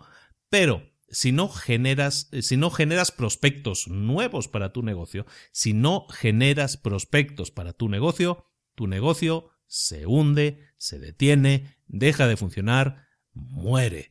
La generación de prospectos es, un tema continuo, debe estar funcionando siempre. ¿Qué es la generación de prospectos? Es conseguir clientes. ¿Qué dos cosas tiene que tener muy claras un líder en cuanto a generación de prospectos? La primera, que tiene que ser un proceso continuo. Todas las semanas tiene que haber eh, contacto con nuestro mercado objetivo, con nuestro cliente ideal, para que este cliente en este mercado sepa que existimos que seamos visibles para él, que sepa decirle, hey, estoy aquí y tengo esta oferta, tengo esta promoción, o tengo este servicio, o hago esto, existo, ¿me ves? Pues eso es lo que quiero. Esa es la tarea de un líder. Que la generación de prospectos sea continua, no pare nunca. Es el alma de la empresa sin, sin, clientes, que los clientes vienen de los prospectos, o sea, un prospecto, o sea, un cliente antes de ser cliente es prospecto, que se llama, ¿no? Es un interesado en nosotros, alguien que puede beneficiarse de nuestros servicios o productos. Tenemos que estar generando continuamente. Ese es el punto uno. El punto dos es que seamos capaces de generar un impacto que convierta a ese prospecto en una venta. Vamos a ver el primer punto. Entonces, ¿qué tenemos que hacer en cuanto a estar constantemente eh, en contacto con nuestros mercados objetivos? Para hacerlo con efectividad, tienes que tomar en cuenta las herramientas que hemos visto en la disciplina del marketing. Tienes que analizar a tus prospectos, a tus clientes existentes. Quiénes son y por qué, por qué te compran, por qué están comprando ese producto. Eso es lo que tú tienes que tener claro. Y estar constantemente en contacto con ellos implica estar constantemente en contacto con ellos, hablar con ellos, hacerles encuestas eh, a los clientes satisfechos, ofrecerle algún bono, algún extra, algo que les permita decir, ay, estoy, me satisface seguir siendo cliente de esta marca. Esa habilidad de poder optimizar el canal que estés utilizando para comunicarte con tus clientes es básico y esto es así como muy elevado, optimizar el canal con el que te, con el que te contactas con tus clientes. El canal puede ser desde en una tienda la forma en, en el que están eh, mostrados tus productos, el display que se llama, pero puede ser, utilizar el canal puede ser el medio de comunicación que estés utilizando, puede ser internet, puede ser radio, puede ser televisión, puede ser banners, puede ser eh, anuncios espectaculares, puede ser muchas cosas, pero en cualquiera de esos casos tú has escogido ese, canal de comunicación por una razón y esa razón es que te está generando más ventas, como hemos visto anteriormente, más beneficios, o mejor dicho. Una vez tengas eso identificado, lo que tienes que hacer es seguir optimizando el canal. Vamos a tratar este tema muy a fondo en la newsletter. Tengo tácticas muy efectivas para optimización de todo esto del canal. Pero en general ten en cuenta, y en el libro no lo mencionan, pero hoy en día uno de los canales que más utilizamos para la comunicación es Internet. En Internet vas a utilizar páginas propias en las que muestres tus productos. Vas a utilizar páginas que estén en redes sociales para mostrar tus productos o para mostrar de alguna manera tu marca, para contactar con tus clientes, porque son followers, porque te siguen en Facebook o en Twitter o donde sea. En esos canales es donde tienes que forzarte semanalmente a seguir siendo original, a seguir viendo cómo mejor contactar con tus clientes. Si ese canal es el adecuado, si es Facebook, por ejemplo, vamos a probar qué pasa si pones en tu anuncio de determinada manera, qué pasa si pones esa foto de otra determinada, qué pasa si cambias el texto. Todo esto son los que se llaman los test AB, que es decir, es probar dos opciones y ver cuál es la que funciona mejor. Eh, Facebook, ahora prácticamente todas las herramientas de publicidad te permiten eso. En tu propia página web tú puedes ver si em, el título lo pongo centrado o lo pongo a la izquierda, a lo mejor los resultados de la gente que entra a pedir informes es diferente. O si la barra de menú es roja o es azul o es verde o lo que sea. Todo eso es algo que tú puedes medir y puedes medir de una forma muy fácil. Te voy a enseñar cómo hacerlo, sobre todo en el tema de Internet, que es mucho más fácil de hacer, mucho más rápido de hacer. No, fácil es de todas las maneras, es fácil, pero más rápido de hacer y comprobar efectivamente vas a ver los números y vas a decir, ah, caray, pues sí es muy diferente los resultados. Oye, ¿quién iba a decir que si cambio el botón del color, el color del botón de rojo, de, azul a rojo a verde, ah, iba a cambiar la cantidad de nuevos prospectos que tengo? Esas cosas funcionan, pero tienes que analizarlas. Es básico que inviertas tiempo y calidad de tiempo, a lo mejor no es tu tiempo directamente, recuerda, es, vas a, a, subcontratar, a tener a alguien que se encargue de hacer esa tarea, pero que lo haga de manera óptima, que estemos buscando, analizando, de acuerdo a los resultados que tenemos, a dónde tenemos que llegar.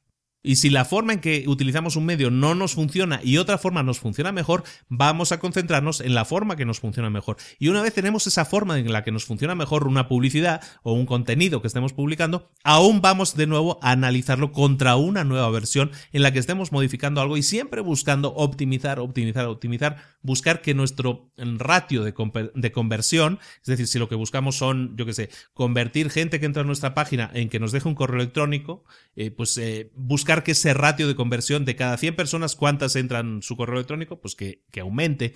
Si lo que estoy es buscando que cada persona que entre no solo se convierta en cliente, sino que compre, sino que haga un gasto, una inversión en nuestra empresa, eso, ese, ese ratio de conversión tenemos que buscar eh, aumentarlo siempre. Cuanto mayor sea el ratio de conversión, implica que por la misma cantidad de dinero obtenemos más beneficios. Por lo tanto, la empresa obtiene más beneficios. Estamos toda la vida, vamos a estar dando vueltas a eso. Una empresa para que tenga clase mundial tiene que tener muchos beneficios, un margen de beneficios alto. Luego, muy importante, el segundo punto es importantísimo, es uno de esos que me gusta destacar. Los líderes no solo generan prospectos, o sea, sino que intentan cerrar ventas.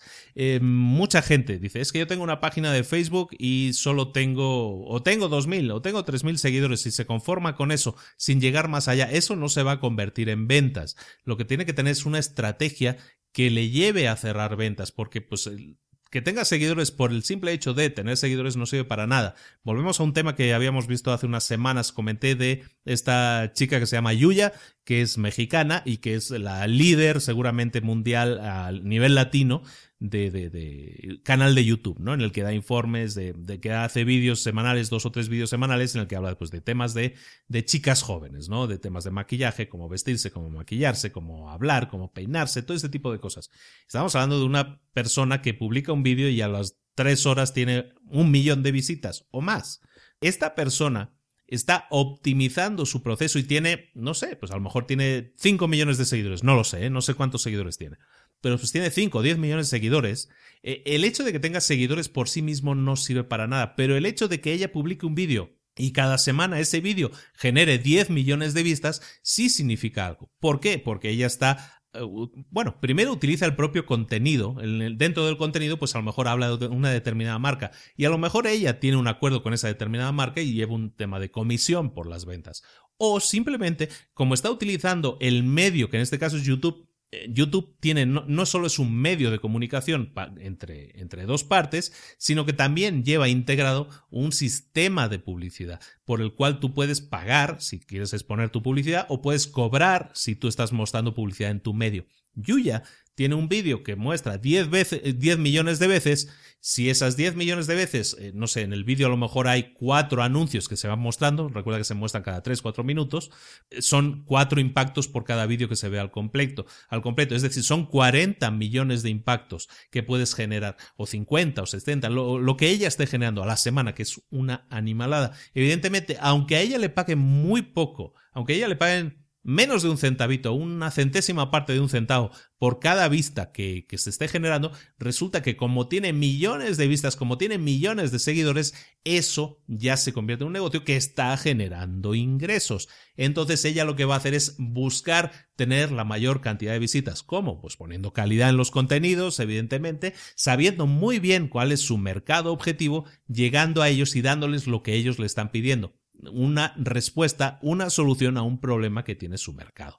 Volvemos de nuevo a lo mismo. Yuya, que es una chica a la que admiro muchísimo, me parece una persona realmente inteligente y que tiene muy claro el negocio en el que está y lo hace muy bien. Y, la felicito porque sabe exactamente a quién habla, cómo le habla y qué soluciones le está dando y además utiliza el medio de la manera adecuada pues para obtener en este caso los mayores ingresos posibles. Felicidades Yuya. Por eso, ahora para ti como líder que tienes que generar prospectos y de ahí que salgan ventas, en el libro se te propone un proceso de 10 pasos para crear eh, materiales de publicidad de la manera de la mejor manera posible. El primer punto es que debes especificar qué resultados quieres obtener. Ya sea que quieres obtener solo una impresión favorable de tu marca, si lo que quieres es obtener una venta o lo único que quieres hacer es motivar a la gente a que compre, a que te tenga presente para comprar en un más adelante, eso lo tienes que tener claro. ¿Cuál quieres que sea tu resultado?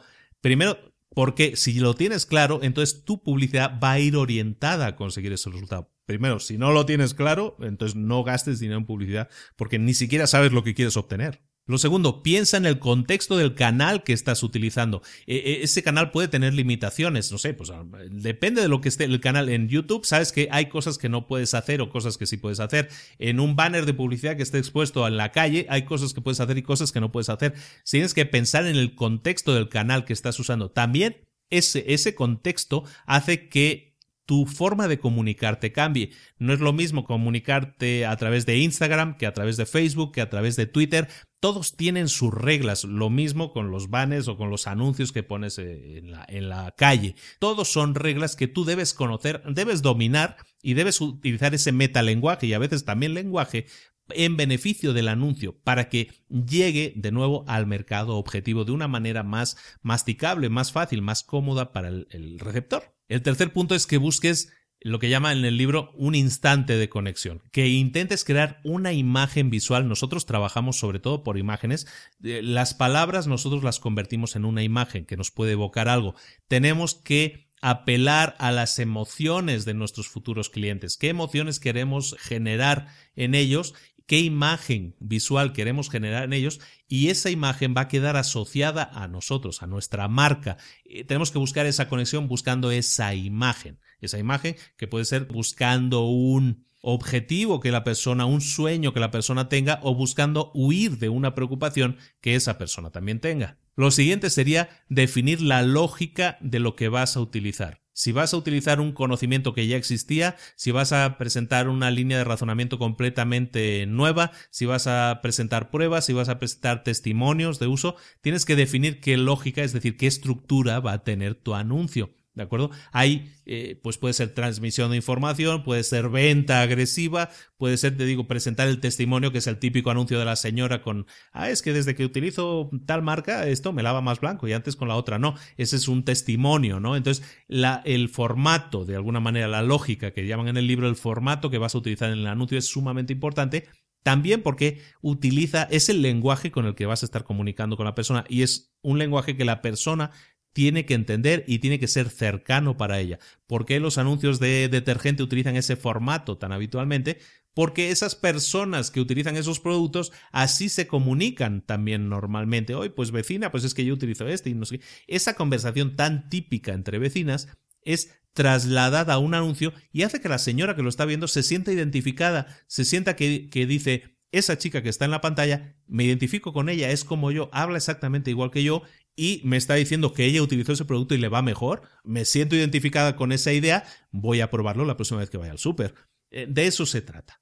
Después tienes que definir, estamos en el quinto punto, debes de, definir la información esencial que vas a incluir. Tu producto tiene unas determinadas características, unos determinados beneficios. No puedes intentar meterlo todo en tu publicidad. Es imposible. Tienes que crear diferentes campañas, concentrarte en cosas específicas para potenciar ese beneficio en la mente del cliente. Dentro de tu publicidad tienes que tener la forma de calificar a tus prospectos. ¿Qué es calificar? Es definir cuáles pueden ser tus clientes y cuáles no, por perfil, pero sobre todo por perfil económico. Si tú estás haciendo, de nuevo, volvemos a, conocer a tu público objetivo, ¿no? Tu cliente ideal. Tienes que calificar a tu cliente ideal como una persona de determinada edad, de determinada característica, que le gusta hacer determinadas cosas, que tiene estos gustos, tiene estas, estos perfiles de gasto, tienes determinadas cosas que lo hacen único y esa tribu es a la que tú vas a contactar. Tienes que calificar a tus prospectos para que el medio que escojas sea el que llegue a tus prospectos ideales. Todo eso es análisis de a quién le estás hablando y es un análisis que viene de antes, que viene del área del marketing, pero que define esos resultados en marketing, define cómo va a ser tu publicidad, lo comentábamos antes, de hecho. El punto 7 es en cuanto a la mejor manera de, definir tu publicidad, es que el punto 7 es que debes incorporar tus identificadores de marca. Normalmente es tu logo, normalmente es eh, la tagline, o sea, la frase identificativa, a veces es una música, hay marcas que son muy identificadas porque tienen unas canciones muy típicas que son las de toda la vida y se asocian automáticamente con la marca. En definitiva, en tu publicidad tiene que ir tu imagen de marca de alguna manera. Identificadores, pueden ser audio, pueden ser sonoros, pueden ser visuales. El punto 8, tienes que explicarle qué es lo que tiene que hacer la gente a continuación. Esto es importante, es lo que llaman el call to action, la llamada a la acción. Decirle a la persona ¿Qué tienes que hacer ahora? ¿Cuál es el paso siguiente? ¿Te convencí? ¿Te interesa este producto? ¿Qué es lo que tienes que hacer? Llame al teléfono no sé qué, no sé cuánto. Cómprelo ya. Eh, apúrese, quedan pocas unidades. Cómprelo ahora. Es em, lo que se llama en verbos, es hablar en imperativos. Dar una orden, decirle, cómpralo ahora. Pasa la acción en el sentido de haz esto y de esta manera vas a obtener el beneficio que yo te estoy vendiendo. Explicarle a la gente lo que tiene que hacer a continuación. El punto 9 sería integrar todos los elementos. Al final, eh, esto que parece muy simple, muy tonto de decir, integrar todos los elementos es lo más importante. Tienes muchos ingredientes que quieres poner, pues lo que se llama el copy, ¿no? Los textos, lo que son las imágenes, lo que es el mensaje, lo que es el beneficio, lo que es la sensación. ese batiburrillo, eso es una sopa que tú estás haciendo ahí esa sopa tiene, tienes que cocinarla, tiene que tener buen sabor al final, no puede quedar ni muy salada ni muy, ni muy dulce, tiene que tener el punto exacto. Mezclarla, conseguir eso, es integrar todos los elementos, equilibrarlos. Y como te digo, a veces prescindir incluso de algunos, como te he comentado antes, ¿no? No puedes intentar meterlo todo. El producto final tiene que tener un equilibrio, tiene que ser un producto finamente acabado para que llegue al cliente de la mejor manera, se introduzca, que el cliente sea capaz de asimilarlo. Estamos hablando de comer, pues el cliente sea capaz de asimilarlo de la mejor manera. Y el último punto, el punto 10, es que midas los resultados. Vas a producir un material de publicidad, lo vas a colocar en un medio, en un canal de comunicación, que tú has escogido previamente, todo esto viene de los puntos anteriores, ahora tienes que medir, es el punto más importante, y lo estamos hablando mucho, medir los resultados que estás obteniendo. Si lo has mostrado, si es un anuncio que se muestra en Internet, en Internet, Facebook, por ejemplo, que te da muchísimas estadísticas, también Google, ¿no? Todas las plataformas te dan muchos detalles de estadísticas, te dicen, el anuncio se ha mostrado mil veces. De esas mil veces, 200 veces han hecho clic. De esas 200 veces, o de esos 200 clics, hay 80 que son likes, hay otros 80 que son clics para ir a, la a nuestra página. Eh, todo eso son cosas que tú tienes que medir. Si han ido a nuestra página y han hecho una conversión, es decir, si han comprado algo, eso también es algo que tú tienes que analizar. Oye, pues de cada mil visitas o de cada mil vistas que ha tenido el anuncio, ha habido 200 visitas. De esas 200 visitas ha habido tres ventas. Bueno, pues todo eso son datos que tú dices, oye, pues no está bien, es muy bajo ese porcentaje de ventas. Entonces, ¿qué tengo que hacer? Pues a lo mejor tengo que cambiar cosas, ¿no? Lo que te decía, tienes que analizar lo que funciona y lo que no funciona, descartar lo que no funciona, analizar lo que, lo que sí funciona y potenciarlo. En definitiva, analizar los resultados métricamente de una manera medible. Esto es conseguir prospectos, pero una vez tienes los prospectos pasamos a la sexta disciplina, que es la conversión de esos prospectos, es decir, convertir esos prospectos en clientes en gente que pues saca la cartera y compra y te está comprando. Lo que buscamos en la conversión es convertir a la mayor cantidad de gente posible en clientes, en ingresos. O sea, un cliente que paga va a generar ingresos a la empresa. Para ser de clase mundial, un líder lo que tiene que hacer es maximizar estos resultados, buscar que la cantidad de prospectos que se conviertan en clientes sea lo más alta posible. Lo puede hacer de dos formas. Primero, dándole a los clientes potenciales, a los prospectos, darles toda oportunidad posible para que digan sí, para que te compren. Es decir, darles toda la oportunidad es, ahora, bueno, lo vamos a ver ahora el detalle. Darle toda la oportunidad posible para que digan sí. Y el segundo punto es que exprimas a tus clientes actuales lo máximo posible, es un punto que también estoy tocando mucho estas últimas semanas, que exprimas lo máximo posible a tus clientes ya existentes. Alguien que te ha comprado anteriormente es mucho más fácil que te compre de nuevo. ¿Por qué? Porque si le has dado un producto que le gustó, que le sirvió, es mucho más fácil que te vuelva a comprar porque va a confiar en ti, en tu palabra hiciste un trato con él, tú le vendiste algo y esa persona ha quedado satisfecha. Eso crea, pues, oye, una sensación de decir, confío en esta persona, le voy a comprar de nuevo. Es importante que mantengas una base de datos de clientes existentes. El que no te hayan comprado en un año no significa que no te vayan a volver a comprar. Contáctalos habitualmente, sigue manteniendo esa relación viva, sigue manteniendo en su memoria que tú existes y que quieres seguir haciendo negocios con ellos. Si fueron clientes satisfechos, encontrarán la forma de que tú y él vuelvan a hacer negocio. Es decir, aprovecha tus clientes existentes, exprímelos, vuelve a venderles porque es mucho más fácil, es mucho más económico también venderle a clientes ya existentes que a clientes nuevos. Entonces, el primer punto, en el primer punto hablábamos de que cómo reforzar que un cliente diga sí y, darle toda la oportunidad posible para que nos diga sí. Mira, ah, para crear nuevos clientes. Y es importante esta óptica tú lo que quieres es crear clientes, no crear ventas. Crear una venta, o sea, crear un, sistema que genere más ventas solo por el mero hecho de que es una venta en sí que va a generar X cantidad de ingreso, esa no es la filosofía. Lo que nosotros queremos es crear clientes. Cliente es alguien que va a ser cliente nuestro durante mucho tiempo, objetivamente, ojalá consiguiéramos que fuera toda la vida. Entonces, ¿cómo crear nuevos clientes? Primero, tenemos que estar genuinamente interesados en que nuestro cliente les vaya bien. Tenemos que contactar con ellos, preocuparnos por ellos, detectar cuáles son sus necesidades, qué es lo que quiere y qué es lo que necesita. Analizar eso es algo que pasa por hablar con ellos, por preguntarles, por saber qué es lo que quieren y necesitan. Una vez lo sabes, entonces ellos ya te están dando la respuesta a tus preguntas.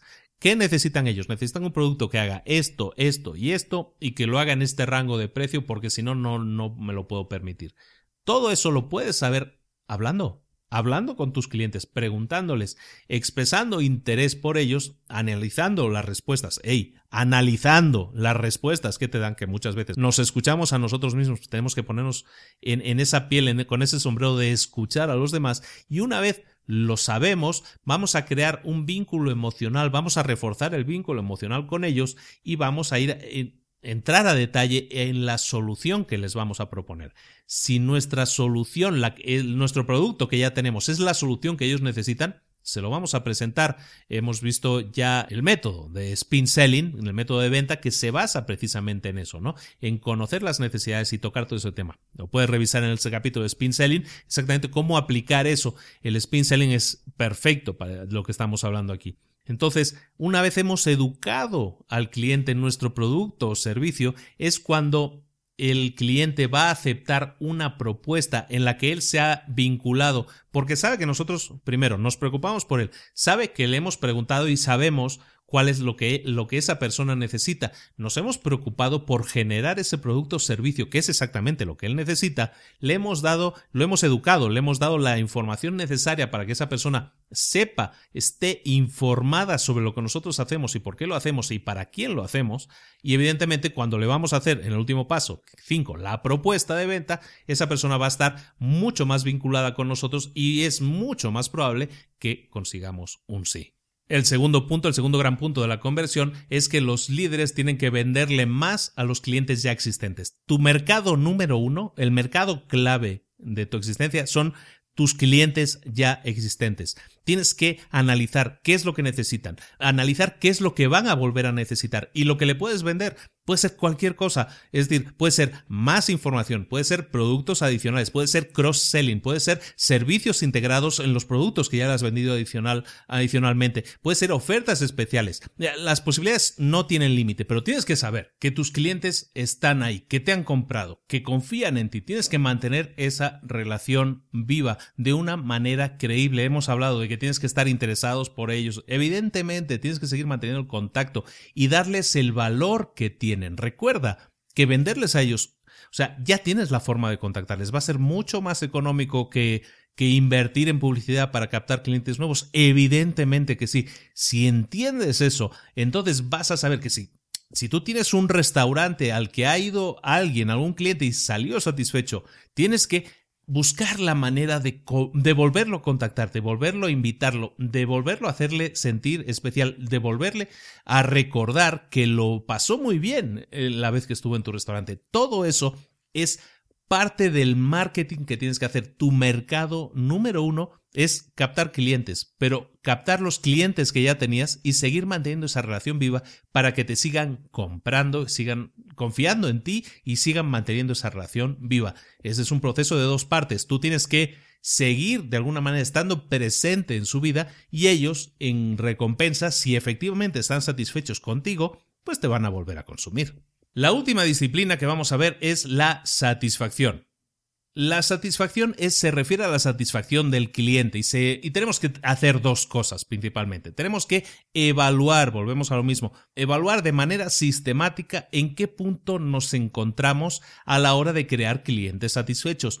Ese es nuestro principal objetivo, crear clientes satisfechos, es decir, con mayores probabilidades de que nos vuelvan a comprar, como hemos visto anteriormente.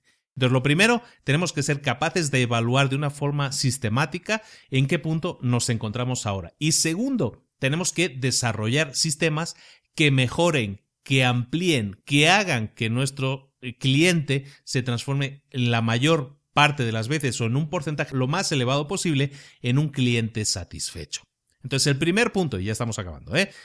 Porque ahora sí, nos pasamos de tiempo brutal, pero eh, eh, no, no quería volver a dividirlo si no se hace eterno esto, ¿no? Estaremos un mes con el mismo libro. Oye, eh, los líderes tienen que determinar en qué punto nos encontramos ahora, en cuanto a satisfacción, ¿eh? Punto importantísimo. Para tener clientes satisfechos, clientes contentos, una empresa de clase mundial evalúa constantemente su producción, el producto que están creando, la entrega, cómo está llegando este producto a, nuestros clientes finales. Y segundo, el servicio de atención al cliente esos procesos, esos procedimientos tienen que estar perfectamente definidos y diseñados para que den la mayor satisfacción posible, para que den soluciones. Porque cuando alguien te contacta a tu servicio al cliente, lo que busca es soluciones a un problema, a una duda, busca respuestas.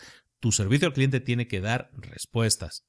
¿Cómo podemos medirlo? En el libro ponen también de nuevo un cuadro que tú podrías eh, rellenar en el que tienes que, primero, definir ¿Qué pasos están involucrados, perdón, en el proceso? Los pasos que llevan a llevar a cabo un proceso, por ejemplo, el proceso de, de, fabricación y hasta el proceso de venta hasta que llega al cliente. ¿Cuáles son los inputs que tú tienes en ese caso? Los inputs son las entradas de información, ¿no? ¿Quién te da esa entrada de información? Pues bueno, te las pueden dar en, tus propios locales de venta, si los tuvieras, te las, te las tienen que dar también tu equipo, la gente que trabaja para ti, te lo tienen que dar el consumo de materiales, te tiene que llegar hoy en día a través de, a través de cualquier canal de comunicación de información Hoy en día, el cliente se está saltando muchos pasos que existían previamente. Un cliente satisfecho lo va a publicar en sus redes sociales. Un cliente, y no todas las veces, ¿eh? pero un cliente no satisfecho seguro lo va a publicar en las redes sociales. Yo lo he hecho y yo soy un cliente pésimo de las compañías aéreas porque me quejo mucho de las compañías aéreas cuando nos toca volar. Siempre hay un motivo de queja, siempre me quejo en, los, eh, en las redes sociales. ¿Te puedes creer que solo en una ocasión alguien me ha, o sea, yo los he mencionado en Twitter, por ejemplo, y solo en una ocasión una empresa me ha dicho, oye, ¿Cuál es el problema? Explícamelo. Y me ha pedido un correo, un mensaje adicional pidiéndome información. Esa empresa yo me acuerdo de ella. Pero de otras empresas les da igual que hables bien o mal de ellas. Son empresas, y son empresas grandes, pero son empresas que nunca van a tener clase mundial.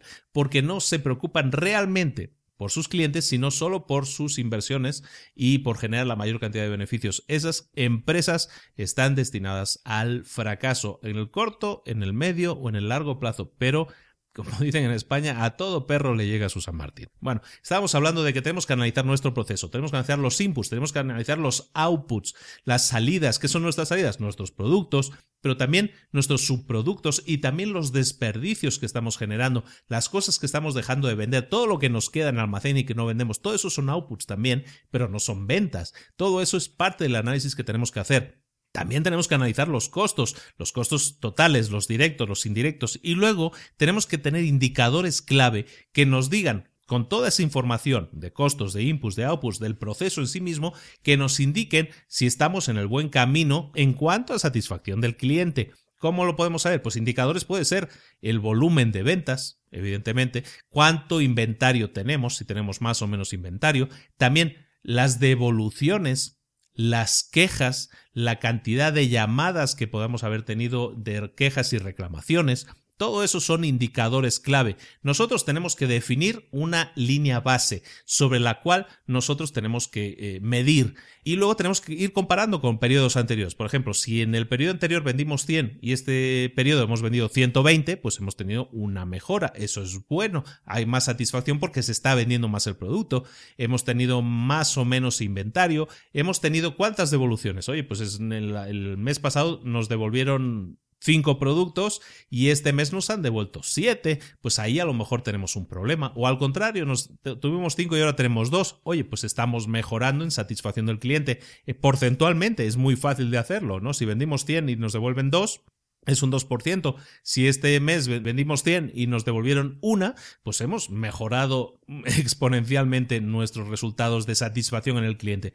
Tenemos que ser capaces de nuevo de poder analizar los datos de nuestra empresa y extrapolar de ahí, en este caso, un análisis de la satisfacción de nuestros clientes. ¿De acuerdo? Entonces, para ello medimos nuestros resultados actuales, nuestros resultados anteriores, nuestros datos de volumen de ventas, de, inventarios, de, de rechazos, de devoluciones, todo eso forma parte de unos números que nos van a permitir saber que nuestro cliente está más o menos satisfecho que en el periodo anterior. Y si tomamos en cuenta en el periodo anterior los datos y hicimos acciones y llevamos a cabo acciones para mejorar nuestra satisfacción y vemos que efectivamente en este periodo actual hay más satisfacción porque hay menos devoluciones, por ejemplo, porque han aumentado las ventas, entonces sabemos positivamente que las acciones que hicimos el mes pasado han tenido resultados positivos. Entonces, ¿qué vamos a hacer? Si vemos que algo nos funciona y nos da buenos resultados, sigamos haciéndolo. De hecho, vamos a potenciarlo y vamos a dejar de hacer otras cosas. Eso es buscar la satisfacción al cliente, pero buscarla basándose en los resultados de en, en qué punto nos encontramos ahora, como lo llaman en el libro, en el dónde estamos ahora, y eso se basa en los inputs y que estamos recibiendo directos e indirectos de nuestro propio interior, de nuestra propia empresa, pero también del mercado, cómo nos está respondiendo el mercado. Y el último punto, ya terminamos con esto, que es que los líderes analizan y mejoran los procesos. El proceso de mejora continua es básico, es importante en cualquier área, no solo en el área de una empresa, en el área de la vida. Tenemos que analizar qué cosas nos funcionan en la vida también para saber lo que nos va bien y lo que nos va mal, lo que debemos comer y lo que no debemos comer y los resultados que nos genera cada una de esas cosas, si son positivos o negativos. Y mejorar en nuestros procesos. En una empresa, si sabemos que determinados procesos, determinados sistemas están generando más satisfacción, oye, vamos a definirlos, vamos a incorporarlos en nuestros manuales de operaciones, vamos incluso a lo mejor a modificar nuestro plan de negocios si eso genera más satisfacción al cliente. Recuerda que un cliente satisfecho es un cliente que primero nos va a recomendar y luego también seguramente va a volver a comprarnos. Aprovechate de eso, invierte en los clientes, invierte en la satisfacción de los clientes y te garantizo que vas a tener una mejora, un incremento en tus ventas en los siguientes eh, periodos en los que estés midiendo. Son siete principios, son siete... ha sido larguísimo, son siete disciplinas que, hemos estado viendo. Nos vamos prácticamente casi a la hora y media. Es el nuevo récord del programa. Espero que no me haya quedado solo hablando y haya quedado más o menos claro. Es importante que, que repases esto. Hay muchísima información y hay muchísimo más que hablar. Podríamos estar hablando yo podría estar hablando durante 7, 8, 10 horas fácilmente de esto sin repetirme.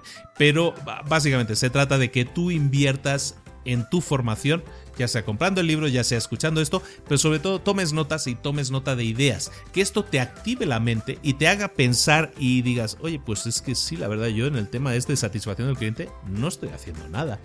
O yo en el tema este de activar clientes anteriores, clientes antiguos, yo no estoy haciendo nada. Lo que te estoy dando son puntos en los que tú puedes activarte, pasar a la acción y, y llevar a cabo, tener resultados muy positivos. Depende de ti. Yo te pongo herramientas aquí encima de la mesa. Tú agarra una herramienta, utilízala y cuál va a ser el resultado. Pues puede ser positivo, puede ser no tan positivo. Mm, dudo que sea negativo en cualquier caso porque son ideas que pueden ser muy útiles, pero las tienes que poner en práctica y tú analizar tus propios resultados y ver qué te sirve y qué no te sirve. Lo dejamos aquí. Eh, nuevo récord en tiempo. Ahora lo vemos una vez esté editado en, qué tiempo nos quedamos. Hasta me cansé de tanto hablar, ¿eh? Ahora sí fue mucho, mucho tiempo. Te mando un saludo muy grande. Nos vemos esta semana en las dos píldoras rojas, en que te explico en una más a detalle lo de las newsletters y entramos un poco más a detalle en el contenido que hay. Y la próxima semana también con otro resumen de libros para emprendedores. Te mando un saludo, Luis Ramos. Hasta luego.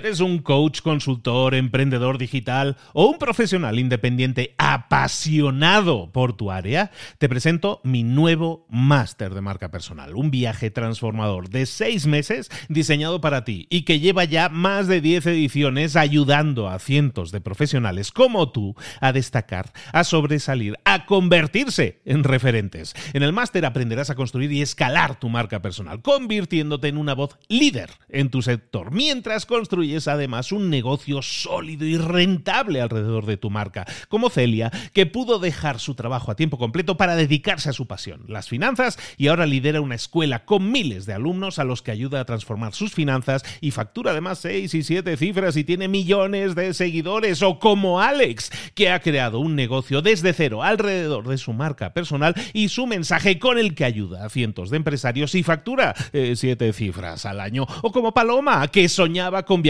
por el mundo y que ahora vive como nómada digital con cientos de miles de seguidores y más de 17.000 alumnos. Gracias al máster, su sueño pasó de ser una idea a una realidad rentable y reconocida.